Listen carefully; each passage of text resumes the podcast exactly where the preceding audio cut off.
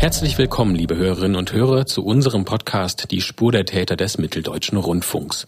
Heute mit einer etwas gekürzten Ausgabe, sage ich mal so. Ähm, Sie werden gleich erfahren, warum, aber ich bin heute auch nicht alleine, sondern habe mir wieder einen Gast eingeladen. Das ist mein geschätzter Kollege David Kopp. Hallo David. Hallo Mathis. David, was machst du denn eigentlich bei Die Spur der Täter?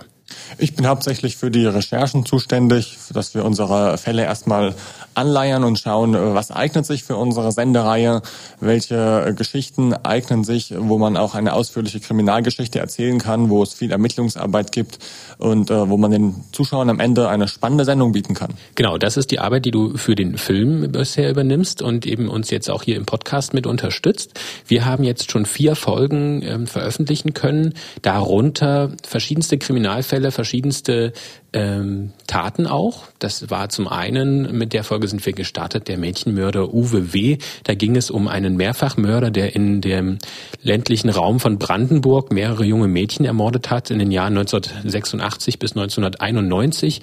David, wie ähm, seid ihr denn an diesen Fall herangekommen und was war das Besondere für euch an diesem Fall? Es gab ja mehrere Ausgaben. Das Besondere war, dass wir erst im Laufe der Recherche für den ersten Film festgestellt haben, dass da noch viel mehr dahinter steckt, dass es nicht nur ähm, diese zwei Morde sind, die der ähm, Täter begangen hat, sondern dass es noch mehr gab und ähm, sind da im Gespräch äh, gewesen mit dem Bruder eines Opfers, der viel Spannendes zu erzählen hatte. Und da haben wir uns dann im Nachhinein dazu entschlossen, noch eine Fortsetzung sozusagen zu machen. Und ähm, es war ja auch sehr spannend, wie die Ermittler diese Fälle gelöst haben. Anhand, anhand von sehr kleinen Puzzleteilen haben sie dann die Morde aufklären können. Genau, also lohnt sich da auch nochmal reinzuhören, wenn Sie den noch nicht gehört haben. Der nächste Fall, den wir behandelt haben hier bei Die Spur der Täter im Podcast, war ähm, ein Mord, der in Gera begangen wurde mit einem Messer. Ähm, da gab es eine kleinere Kritik ähm, ihrerseits, auch die uns, an uns herangetragen wurde, ähm, was die Tonqualität angeht. Das ist richtig, da waren wir tonmäßig nicht ganz so gut aufgestellt. Ich hoffe, heute klingt's besser und auch in Zukunft versuchen wir uns natürlich noch weiterhin zu verbessern. Aber vielen Dank für das Feedback, das ist für uns immer ganz wichtig. Ähm, dann haben wir uns mit einem Fall beschäftigt, wir haben ihn äh, die Georgierbande genannt. Das war eine Diebesbande, die in, von Dresden aus agiert hat und unter anderem äh, Babynahrung im großen Stile geklaut hat. Was war das Besondere an diesem Fall? Ja, es war Milchpulver, auf das sich die Bande spezialisiert hat. Die hat sie aus Drogerien gestohlen, ähm, in Ostdeutschland, in Dresden, in Bahnhofsdrogerien zum Beispiel, aber auch in anderen ähm, Städten, sogar äh, deutschlandweit war die Bande aktiv.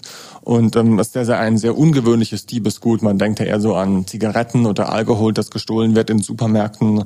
Ähm, aber nein, das war Milchpulver und die Bande hat da ein richtiges Konzept hinter gehabt und hat das dann weiterverkaufen können und das ist am Ende in China gelandet, wo es mal einen Milchpulverskandal gab, wo die äh, Kunden eher auf europäische Produkte setzen und nicht auf die eigenen asiatischen und da steckt ein richtig, richtiges Geschäftsmodell dahinter. Genau und das wurde alles gesteuert von der georgischen Mafia, also das waren große mafiöse Strukturen, die dort die Bundespolizei aufdecken konnte und eben halt auch einen erfolgreichen Schlag gegen diese Strukturen zumindest hier in den ostdeutschen Bundesländern eben ähm, durchführen konnte. Und die letzte Folge, mit der wir, die wir veröffentlicht haben, war der Mordfall Yang Li aus Dessau. Im Jahr 2016 wurde dort eine chinesische Studentin ermordet. Das war ähm, insofern auch ein besonderer Fall, weil er rund um die Ermittlungen herum ähm, sehr viele Nebengeräusche, sage ich jetzt mal, bei der Polizei hervorgerufen hat. David, inwiefern hat dich dieser Fall denn begleitet über das Jahr 2016 hinaus? Das war ein Fall, der wirklich sehr lange aktuell geblieben ist, nicht nur hier bei uns im Sendegebiet, sondern deutschlandweit. Ich arbeite auch für MD aktuell und da hatten wir das natürlich auch in den Nachrichten immer wieder, wenn ein neuer Skandal rauskam bei der Polizei. Ähm, der mit dem Fall im Zusammenhang stand. Aber ich habe zum Beispiel auch einen Kollegen der Deutschen Welle in Nordrhein-Westfalen getroffen, der hat mir äh, erzählt, dass er den Fall begleitet, dass er regelmäßig äh, zu den Verhandlungen nach Dessau gefahren ist, um für die chinesische Community zu berichten. Und auch in China selbst war der Fall ja ähm, sehr prominent in den Medien und wurde dort behandelt das war schon eine große Nummer. Das sind die Fälle, die wir bisher hier im Spur der Täter Podcast für Sie nochmal aufgeschlüsselt haben, die wir nochmal besprochen haben und mit unseren Experten auch näher betrachtet haben. Und das werden wir auch in Zukunft weiter so machen. Da sind wir jetzt schon in den Vorbereitungen und den Recherchen für die nächsten Podcast-Folgen.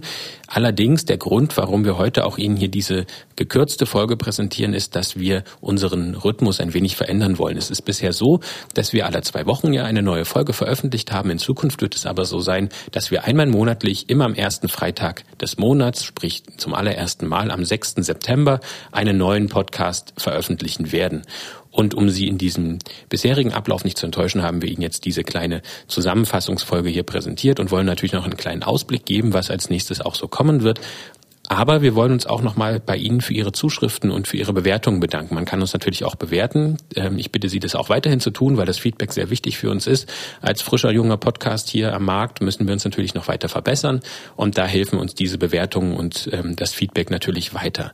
Ich bedanke mich aber dafür, dass wir bei Ihnen offenbar schon sehr gut ankommen. Also wir bekommen sehr viele positive Zuschriften. Es wird sehr gut angenommen.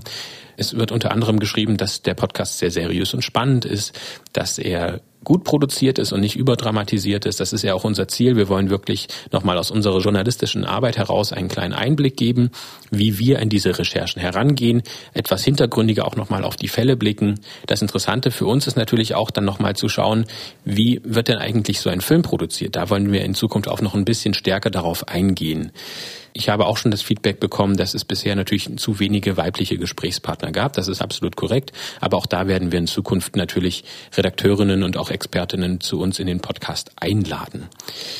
Generell kommt das Format gut bei Ihnen an und das freut mich sehr. In der Hoffnung, dass Sie auch weiterhin zuhören, wollen wir Ihnen jetzt noch einen kleinen Ausblick geben, was wir in der nächsten Folge machen. Und zwar haben äh, David und ich uns in den letzten Monaten sehr intensiv mit einem Fall aus Leipzig beschäftigt. Also wieder natürlich ein Fall aus dem Sendegebiet. Als MDR-Programm sind wir vorrangig im Sendegebiet unterwegs, aber nicht nur. Wir werden in den folgenden Podcast-Episoden auch mal über das Sendegebiet hinausblicken. Jetzt der nächste Podcast wird sich aber um einen Fall aus Leipzig drehen, der aber nationale und sogar internationale Auswirkungen hatte. Und zwar wird es um den Fall Shiny Flakes gehen. David, was ist denn Shiny Flakes? Shiny Flakes ist Englisch und heißt äh, glänzende Flocken und war ein Online-Portal, ein Drogen-Online-Portal eines jungen Leipzigers, das er als Start-up sozusagen aufgebaut hat. Ähm, und damit lange sehr erfolgreich war und sehr viel Geld ähm, umgesetzt hat und von seinem Jugendzimmer aus hm, fast eine Tonne oder über eine Tonne Drogen ähm, verkauft hat und versandt hat von dort. Also ähm, mal ein etwas anderer Kriminalfall, würde ich sagen, nicht Mord und Totschlag, sondern Online-Drogenkriminalität. Genau. Und wenn Ihnen dieser Fall jetzt noch nichts sagt, dann sagt Ihnen vielleicht die Geschichte rund um eine Netflix-Serie etwas. Und zwar ist das genau der Fall, der Netflix eben in diesem Jahr zur ähm, Produktion einer eigenen Serie inspiriert hat im weiteren Sinne. Darauf werden wir in dem Podcast auch nochmal weiter eingehen. Das heißt, der Podcast wird sich mit der wahren Geschichte von Shiny Flakes beschäftigen und nicht mit der fiktiven Geschichte dieser Serie. Ich freue mich, dass Sie uns bisher so tatkräftig unterstützt haben und so zahlreich gehört haben und ich hoffe, dass Sie das auch weiter weiterhin tun. Ich danke Ihnen für Ihre Zuschriften und für Ihr Feedback und freue mich auf die nächsten Podcast-Folgen. Vielen Dank und bis zum nächsten Mal.